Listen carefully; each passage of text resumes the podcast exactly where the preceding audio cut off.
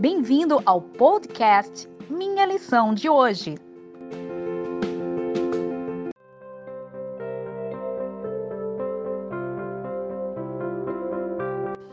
Olá, seja bem-vindo ao podcast Minha Lição de Hoje, terça-feira, 21 de julho de 2020. O tema é As Orações Intercessórias de Paulo. Esse grande apóstolo foi o maior plantador de igrejas do primeiro século. Ele ia por toda a Ásia e Europa, pregando o Evangelho, deixando ali novos conversos. E por esses novos conversos, ele podia se comunicar. A primeira comunicação era através de cartas. E nessas epístolas, Paulo enviava as orientações que Deus ia lhe dando para que aquelas igrejas pudessem continuar crescendo de maneira saudável. Mas também Paulo orava por essas igrejas. Paulo clamava a Deus e intercedia para que Deus guiasse essas igrejas a continuarem crescendo e pregando o Evangelho.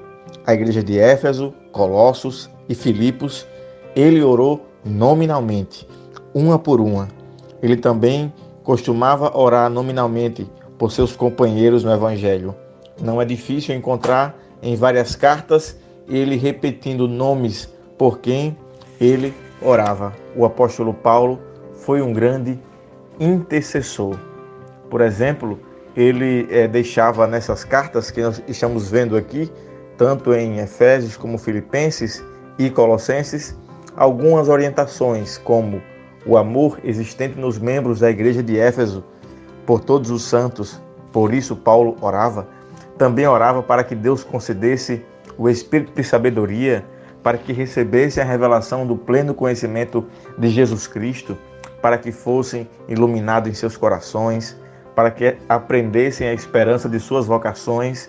Também orava para que as riquezas da glória da herança dos santos fosse confirmada por Deus. Também Paulo orava para que eles descobrissem a suprema grandeza do poder de Cristo para a sua igreja.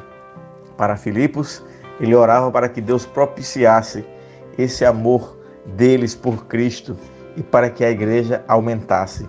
Veja quantas coisas Paulo orava de maneira direta e nominal para que aquelas igrejas continuassem crescendo. Paulo orava para que as igrejas obtivessem pleno conhecimento e discernimento da verdade. Também orava para que aprovados fossem sempre, fossem sempre sinceros e sem ofensas, que fossem cheios de fruto do Espírito que é dado por Cristo Jesus. E Paulo também orava para que em tudo e por tudo Deus fosse glorificado e louvado. Veja quantos pontos importantes que Deus é, deu para que o apóstolo Paulo orasse pelo seu povo.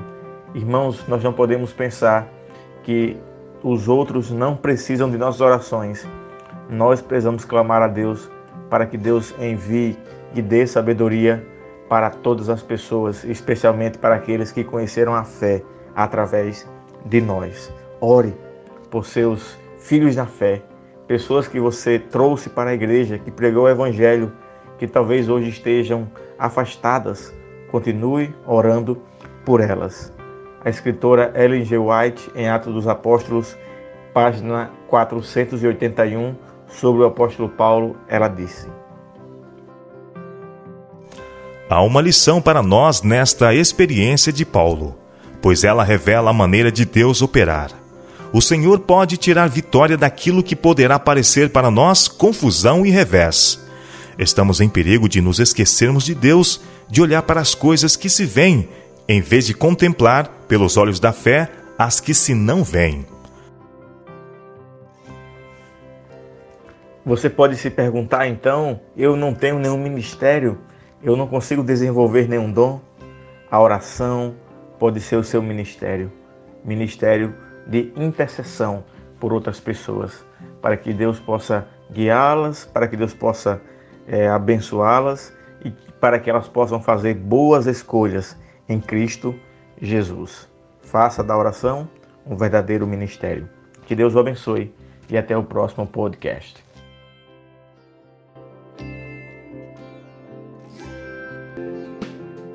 Obrigado por ouvir o nosso podcast. compartilhe e até amanhã.